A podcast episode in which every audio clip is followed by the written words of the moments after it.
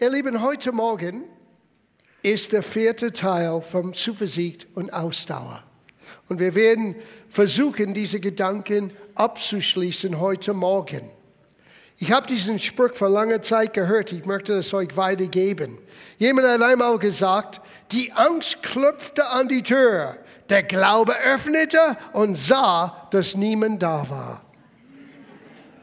Ja.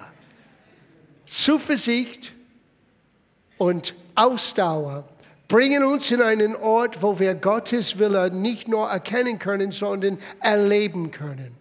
Und wir haben das gesehen zuerst in Hebräerbrief Kapitel 10, Vers 35, wo es heißt, werfet nun eure Zuversicht nicht weg, die eine große Belohnung hat. Denn ihr bedürftet des Ausharrens, auf das ihr, nachdem ihr den Willen Gottes getan habt, die Verheißung davon traget. Und wir lernen gemeinsam, diese Verheißungen zu erleben. Und benötigt es Ausdauer und Zuversicht. Und wir haben gesehen, ein bisschen hinter der Kulisse, was der Feind tun möchte. Er möchte unsere Zuversicht wegrauben, weil es benötigt Ausdauer. Aber wenn dein Zuversicht weg ist, dein Ausdauer ist auch weg. Und wir haben ein Marathon vor uns, nicht nur einen kurzen Lauf, sondern unser ganzes Leben lang. Gott besser zu kennen, sein Wille zu erkennen und sein Wort ist sein Wille uns gezeigt. Und in sein Wort, in seine Verheißungen jetzt unser Leben neu zu formen. Und dadurch brauchen wir Ausdauer. Wir haben gesehen, Jesus ist unser Beispiel. Wir sollten auf ihn schauen, wie er durch den schwierigsten Versuchungen gegangen ist und hat seinen Mut und seine Ausdauer nicht verloren. Und wir können sein Beispiel nachfolgen. Jesus hat gesagt, in unserer Ausdauer werden wir lernen, unsere Seele im Begriff zu haben, zu besitzen. Und wir haben gelernt, unsere Seele besteht aus unseren Gedanken und unser Intellekt und unsere Entscheidungsfähigkeit und unsere Gefühlsebene. Und es ist so wichtig, dass unsere Seele eigentlich erneuert wird. Und da sind wir heute Morgen zu diesem Punkt. Was heißt verändert, Erneuerung zu erleben und warum brauchen wir es? Ich weiß nicht, wie es ist bei dir, aber bei mir, ich weiß, ich brauche ständig Veränderung. Jedes Mal, wenn ich denke, okay, jetzt habe ich das abgehakt im Leben, taucht eine neue Herausforderung auf und dann merke ich, oh oh, da brauchen wir ein bisschen mehr Arbeit in diesem Bereich. Und Gott ist nicht sauer mit uns, wenn wir Veränderung brauchen. Er hat uns sein Wort gegeben, damit wir Veränderung erleben können. Und das bringt uns hier heute Morgen zu Römerbrief Kapitel 12, Vers 12 wo Paulus schrieb und sagte, und passet euch nicht diesem Weltlauf an, sondern verändert euer Wesen. Now denk an, was wir vor drei Wochen studiert haben.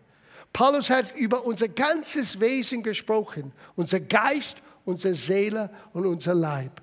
Und wir haben gemeinsam gelernt, unser Geist wurde verändert, augenblicklich, als wir das Evangelium gehört hat und empfangen haben. Als wir sagten, Jesus, ich möchte lernen, was es heißt, ein Nachfolger Christi zu sein. Komm in mein Leben, vergib mir meinen Schuld, schenk mir neues Leben. Gott endet und verändert unserem Geist.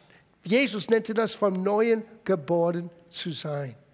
Aber unser Leib, well, unser Leib müssen wir lernen, unter Kontrolle zu halten und zu erkennen, unser Leib wird älter sein.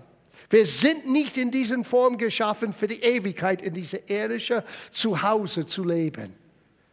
Aber unsere Seele, das haben wir interessant studiert, wo wir denken, wo wir überlegen. Und da muss ein Prozess stattfinden. Jakobus sagte, unsere Seele muss errettet.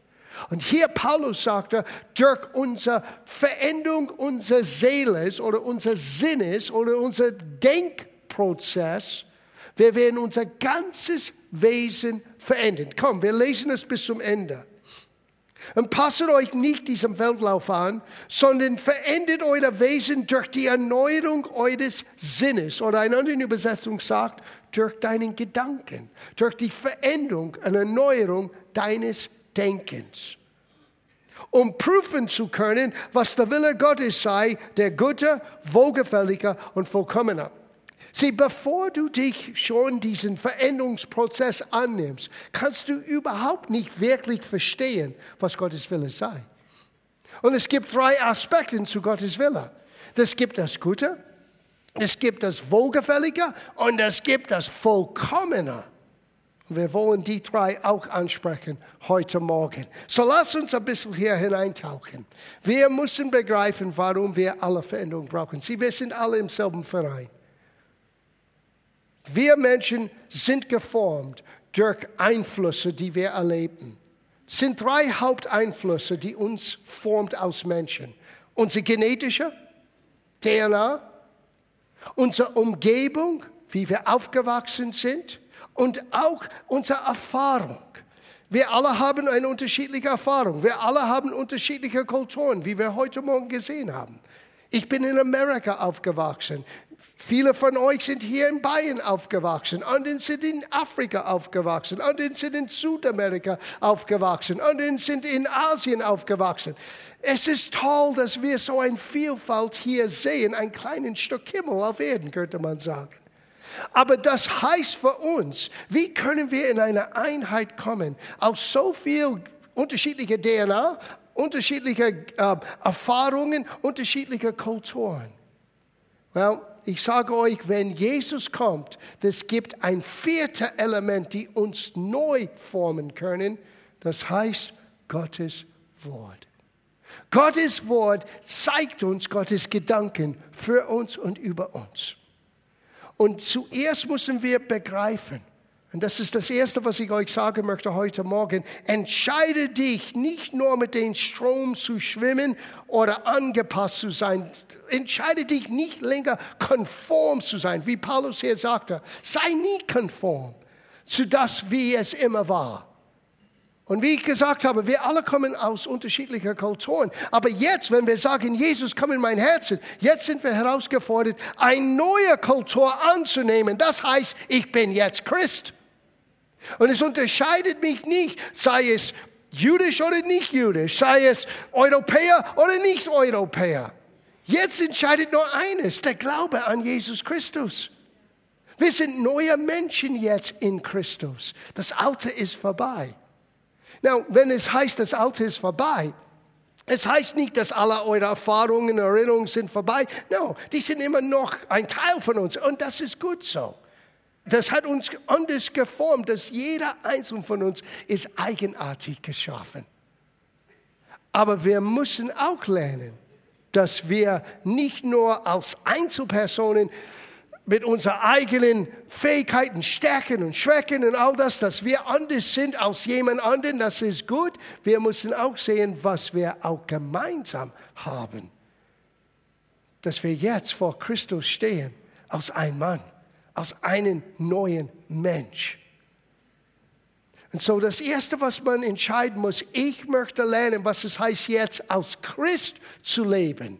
Und nicht als amerikanischer Christ und nicht als afrikanischer Christ und nicht als bayerischer Christ. Ich möchte lernen, was es heißt, Christ zu sein. Weil Christ heißt, Christus ähnlich zu sein. Das ist eine total neue Ansicht jetzt. Einer unserer großartigen Präsidenten, JFK, John Fitzgerald Kennedy, sagte, Konformität ist der Gefängniswärter der Freiheit und der Feind von Fortschritt. Es ist gültig auch für uns Christen. Wenn wir immer mit dem Strom schwimmen und nicht für einen Moment überlegen, why do I do what I do? Warum machen wir, was wir machen?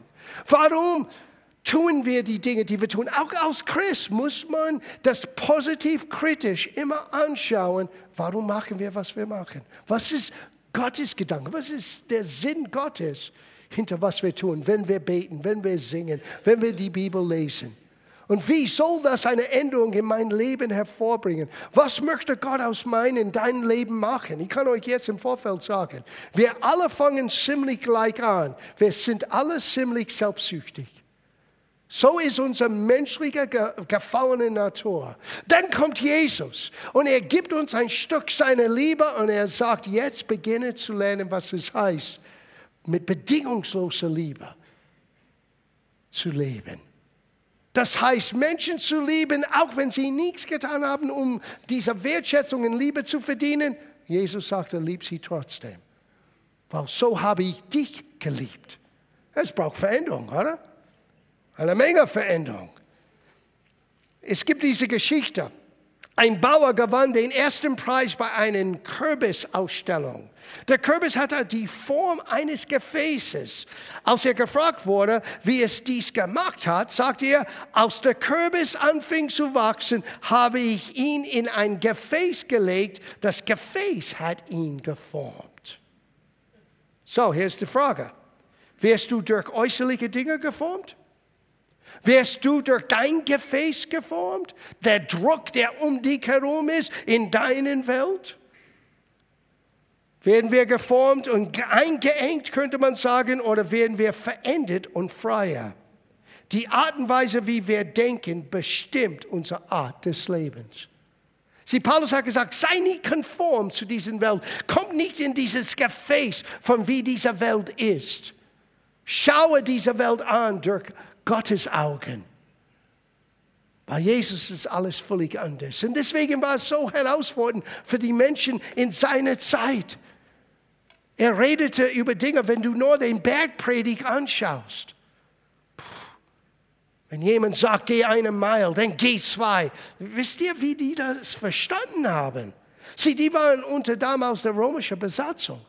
Und es war damals so, wenn ein römischer Soldat kam, er könnte jede Juden befehlen, vergess, was du jetzt tust, vergess, was, wo du hingehst, komm mit mir. Und das Gesetz sagte mindestens ein Mile, 1,62 Kilometer. Und das war das Gesetz. Und Jesus sagte, statt zu mecken, steh auf und geht den zweiten Mile mit Freude zeigt Menschen eine andere Art von Wichtigkeit und von Leben, als was sie bisher erlebte. Güte statt Zorn, Vergebung statt Bitterkeit. Das werden wir nie und nimmer tun, bis wir beginnen, Gott zu kennen, wie er ist und bis wir erlauben, dass seine Gedanken unsere Gedanken verändern. Und das endet unser ganzes Wesen. Die Fähigkeit ist in uns. Das ist ein Geschenk Gottes, dieses neuen Herz. Aber bis wir diesem neuen Herz Raum geben, eine Auswirkung zu haben mit den Menschen um uns herum, wir können schon in unser Gefäß bleiben.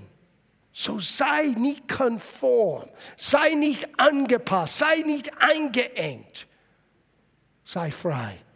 Jesus sagte, wer der Sohn Gottes freigesetzt hat, er wahrhaftig frei.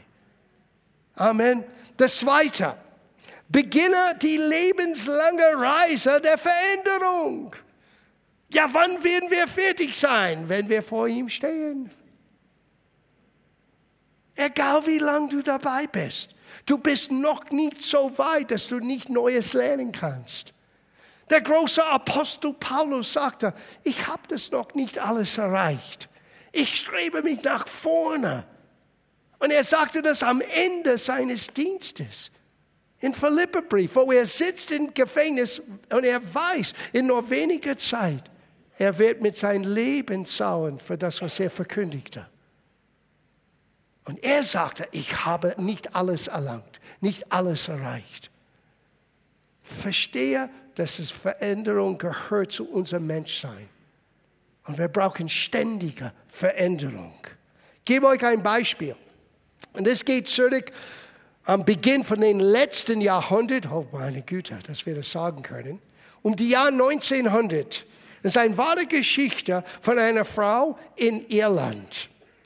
Sie war eine der ersten in ihrer Umgebung, die Strom hatte, zur Überraschung vieler, denn sie war eine sehr geizige Frau. Nach einiger Zeit kam der Elektriker, der den Strom installiert hatte, um nach dem Rechten zu sehen. Er war sehr erstaunt, denn der Stromzähler zeigte kaum einen Stromverbrauch an. Als er sie fragte, ob irgendetwas nicht richtig funktionierte, sagte sie, nein, alles ist in Ordnung. Der Strom funktioniert wunderbar. Jeden Abend, wenn die Sonne untergeht, schalte ich das Licht gerade so lange an, dass ich eine Kerze anzünden kann. Sieh, Sie war angesteckt mit Strom, aber die Gewohnheit wurde nicht geendet. Die alte Gewohnheit, ich brauche Kerzen zum Lesen und zu kochen und zu arbeiten, wenn die ganze Zeit sie hat Licht im Haus. Wie viele von uns leben genauso? Ihr Haus war angeschlossen, aber sie hatte ihre Gewohnheit nicht geendet. Wir müssen uns auch enden. Wir müssen verstehen, das ist ein Prozess von Veränderung, von Tag zu Tag zu Tag. Und immer wieder ohne Druck. Das ist das Schöne. Römerbrief Kapitel 8, Vers 1 sagte, es gibt kein Verdammnis mehr für uns, die Jesus Christus lieben. Na, Gott weiß, wir haben genug Gründe, uns selber zu verdammen. Wir haben das falsch, das falsch, das falsch. Ich meine, ich rede nur von heute Morgen. Wo wir uns reagiert haben, wo wir falsches Gedanken haben. Wir alle erleben Dinge, wo wir merken, oh oh, das war ein bisschen unter den Maßstab, die Gott für mich vorbereitet hat. Aber es gibt kein Verdammnis. Du musst ein bisschen entspannter sein. Wissen, Veränderung brauche ich, Veränderung erlebe ich. Gott ist am Arbeiten in meinem Leben. Bitte sei geduldig mit mir. Gott ist noch nicht fertig mit mir und ist noch nicht fertig mit euch auch. Und dann können wir unsere Begegnung miteinander auf einen völlig anderen, lockeren Art, wo wir einander anspornen können. Wir wollen nicht in unser Haus sitzen und die alten Kerzen anzünden, wenn die ganze Zeit Gottes Power, Gottes Strom ist da. Wir wollen lernen, verändert zu sein, damit Gottes Kraft durch uns fließen kann. Wir brauchen Veränderung. Und das dritte und letzte für heute Morgen wir müssen schon den Grundsatzentscheidung treffen. Wenn wir wirklich Veränderung erleben wollen, ich möchte den vollkommenen Willen Gottes für mein Leben erkennen. Na, bevor du sagst Halleluja, Amen, lass uns das ein bisschen genauer definieren, was meine ich. Der vollkommene Willen Gottes. Weil es gibt ein guter, es gibt ein wohlgefälliger und es gibt ein vollkommener. Ja, was ist der gute Wille Gottes? Weil wir haben einige Beispiele, die uns ein bisschen Hinweis geben, was ist gut für Gott. Ich denke an 1. Timotheusbrief, lese ich das hier, Kapitel 2. Und das ist der Beginn von jedem Gebetsabend hier in diesem Haus. Wir lesen diese Passage wo Paulus sagte, ich ermahne euch nun, dass man vor allen Dingen Bitten, Gebete, Fürbitten und Danksagungen für alle Menschen darbringe, für Könige und alle, die in hervorragenden Stellungen sind, das heißt der Obrigkeit der, der Regierung, und nicht, wenn du übereinstimmst mit ihrer politischen Meinung, du betest trotzdem. Betest und schau, was geschieht, damit wir, welche wir, diejenigen, die gebetet haben, Sieh, du kannst es nicht pauschal für dich in Anspruch nehmen. Ich bin Christ, ich kann es annehmen. No, du musst beten. Dann kannst du sagen, okay, das gehört mir, damit wir ein ruhiges und stilles Leben führen können in aller Gottseligkeit und Ehrbarkeit, denn solches ist gut. Ah, sie beten ist gut. Für die Obrigkeit zu beten ist gut. Fürbitte zu leisten ist gut. Danksagung ist gut. Du beginnst diese Dinge zu tun. Du beginnst das aus Gewohnheit in dein Leben, diese Veränderung reinzubringen. Ein bisschen an jemand anderen zu denken, ein bisschen Zeit in Anspruch zu nehmen, für dein Land zu beten, damit es dir gut geht. Und du beginnst zu merken, ach, das ist gut. Das ist gut. Aber es gibt noch mehr von Gott. Was, was könnte man für, für, für wohlgefällig was ist wohlgefällig vor Gott? Kolosserbrief, Kapitel 1, Vers 9. Paulus betete für die Gemeinde dort, genauso wie heute, dass wir erfüllt werden mit der Erkenntnis seines Willens in aller geistiger Weisheit und Einsicht, damit wir, ich lese das für uns jetzt, damit wir des Herrn würdig wandeln zu allem Wohlgefallen. In anderen Worten, gut, dass du beginnst, ein bisschen Zeit zu nehmen, wo du nicht so selbstsüchtig bist und du betest für alle Menschen, nicht für dich. Gib mir, gib mir, Herr, gib mir ein bisschen mehr. No, du kommst aus diesem Selbstsüchtiger und du beginnst für alle Menschen zu beten, für die Obrigkeit zu beten. Das ist gut. Und dann gehst du einen Schritt weiter und du beginnst Gottes Wort ernst zu nehmen. Und du beginnst mit aller Weisheit und Einsicht zu sehen, wie Gott wirklich ist. Sieh, das ist Gott wohlgefällig. Du bist auf dem Weg. Gott ist wohlgefallen, ist auf dein Leben, weil du beginnst, dein Christsein anzunehmen und du beginnst, sein Buch in deinem Herzen zu bewahren. Das ist Gott wohlgefällig, aber es ist noch nicht vollkommen. Wollen wir zur Vollkommenheit kommen? Ah, Schreck. Lesen wir das folgendes. 2. Korintherbrief, Kapitel 3. Übrigens, Brüder, freut euch, werdet vollkommen. Das ist in der Imperativ geschrieben. Es ist eine Befehlsform. Das ist nicht ein Vorschlag. Das ist nicht, tut dein Bestens. Hier sagt Paulus, werdet vollkommen. Schreck. Wer kann behaupten, dass er vollkommen ist? Well, well, es wird noch schlimmer sein, so warte ein bisschen. Jesus sagte Matthäus Kapitel 5, Vers 48. Ihr nun sollt vollkommen sein, wie euer himmlischer Vater vollkommen ist. Doppelschlag. Gott, der fehlerfrei ist. Wie kann das sein? Vergesse nicht, was Paulus sagte. Lasst euch nicht konform sein, aber verändert euer Wesen durch die Erneuerung eures Denkens, eures Sinnes, um prüfen zu können, was der Wille Gottes sei. Der gute, wohlgefällige und vollkommene. Und jetzt kommt Jesus und sagt, werdet vollkommen. Sei vollkommen. Ich möchte C.S. Lewis hier zitieren. C.S. Lewis war ein großartiger christlicher Autor. Er war Professor. Aber er hat vieles geschrieben für uns Christen während des Zweiten Weltkriegs. Sein Buch, es heißt Pardon, ich bin Christ, mehr Christianity auf Englisch, war nur von den Radiosendungen von BBC während des Zweiten Weltkriegs. Die Regierung hat C.S. Lewis gebeten, eine Reihe von Themen anzugehen, die ganze Gesellschaft aufzumuntern, als sie mitten im Krieg sich befanden. Und daraus ist ein Plädoyer für das Christsein entstanden. Pardon, ich bin Christ. Und C.S. Lewis hat Folgendes gesagt über diesen Thema Vollkommenheit angesprochen. Und ich möchte es vorlesen.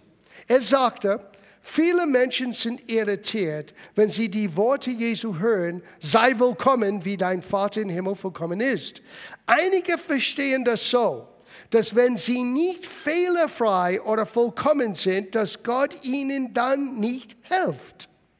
Aber ich habe eine andere Meinung dazu. Ich bin überzeugt, er meinte, die einzige Helfer, die von Gott kommt, ist es, die uns hilft, vollkommen zu sein. Vielleicht wollen wir zwar etwas anderes, aber seine Helfer wird uns nur in die Vollkommenheit führen. Ah, ich werde das ein bisschen erklären mit einigen einfachen Beispielen. Aber zuerst lasst uns das Wort Vollkommenheit wirklich definieren. Heißt das perfekt fehlerfrei? No. In dieser Hinsicht, das Wort bedeutet, etwas zu vollenden, reparieren und ausrichten, wiederherstellen und in die, der Reife zu wachsen. Sieh, auch vollkommen heißt ein Prozess von Reife. Ein Prozess, wo wir beginnen zu erkennen, wo wir zu kurz gekommen sind. Zu merken und zu sagen, Herr, helf mir wieder, dass, damit nächstes Mal ich kann es anders angehen. Das ist, was gemeint ist mit vollkommen. Keiner von uns wird je auf die Erde, in diese irdischen Gefäße, fehlerfrei sein. Aber wir können vollkommen werden. Wir können reifer Christ sein. Wir können lernen zu wachsen, damit wir in unser Leben Jesus, der in uns lebt, widerspiegeln. Und das ist, was hier gemeint ist. Und was C.S. Lewis meinte ist, manchmal wir gehen zu Gott und wir sagen, vielleicht sind wir mittendrin in einer unangenehmen Situation. Vielleicht an die Arbeit. Es ist unangenehm, mein Chef ist unangenehm und er brüllt ständig und ich möchte hier nie weg sein von dieser Arbeit. Und ich sage, Herr, gib mir eine Arbeit. Na, Gott sagte, Du brauchst diese Arbeit, du brauchst sogar diese Arbeitgeber, weil gerade jetzt in deinem Leben, ich bin dabei, etwas zu tun mit Geduld, Vergebung und Sanftmut in deinem Herzen. So, wir wollen von Gott helfen, dass wir aus den Situationen rauskommen. Und Gott sagte, die einzige Hilfe, die ich euch geben werde, ist euch zu helfen, standhaft und langmütig und vergeben zu sein in die jetzige Situation. Weil ich bin mehr interessiert in der Veränderung deines Herzens als das große Tun, die wir manchmal denken, wir tun müssen. Oh, ich glaube, C.S. Lewis hat das richtig erkannt dass die Vollkommenheit, die Gott in uns und aus uns rausbringen möchte, ist, dass wir werden mehr und mehr und mehr verändert, konform zu dem Sohn Jesus Christus. Und so denkt daran, die Entscheidung vollkommen und Vollkommenheit und den vollkommenen Wille Gottes zu erkennen, heißt nicht Leistungsdruck, es heißt nur einen offenen Herz Gott zu sehen, wie er ist und ihm Raum zu geben und zu verändern, damit unser Herzen und unser Tun wird mehr und mehr und mehr Jesus widerspiegeln. Wow. Der vollkommene Wille Gottes. So, ich schließe ab mit diesen letzten Gedanken. Wie weiß ich, wenn ich in dieser Reife langsam reinkomme? Ich gebe euch ein paar Hinweise. Nummer eins, ich schaue nicht länger auf mein Kultur, sondern auf Gottes Wort. Das war heute Morgen angesprochen. Sag mir nicht, ich komme aus diesen Kultur und es ist hart für uns. No, jetzt bist du Christ. Schmeiß deine alten Kultur weg, wenn es gegen Gottes Wort kommt. Du bist jetzt Christ. Waren vieles in meiner Kultur, die ich umlernen musste. Und ich bin immer noch immer am Lernen. Aber ich bereue es nicht, wenn ich musste Entscheidungen treffen, nur weil es übereinstimmte mit Gottes Wort. Nummer zwei, nicht länger durch Emotionen geleitet, sondern durch Gottes Geist und sein Wort. Ja, es ist ein Hammer. Nummer drei, ich kümmere mich um andere. Ah, ein Zeichen von Reife, von Vollkommenheit. Nummer vier, ich helfe anderen, ohne zu schauen, was für mich dabei herauskommt. Huh? You scratch my back, I scratch yours? No. No, no, no. Ich tue es nur, weil es richtig ist zu tun. Und ich tue das gerne.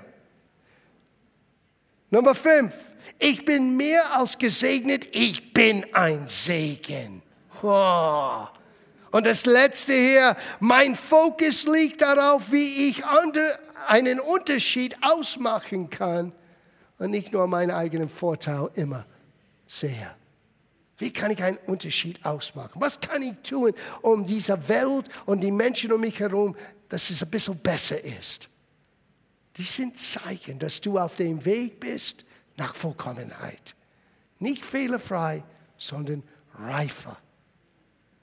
Das alles fängt an, wo wir bejahen, ja Herr, lehre mich durch dein Wort. Amen. Weil was wirklich zählt im Leben, ist, was in uns verändert wird und nicht, was von außen kommt.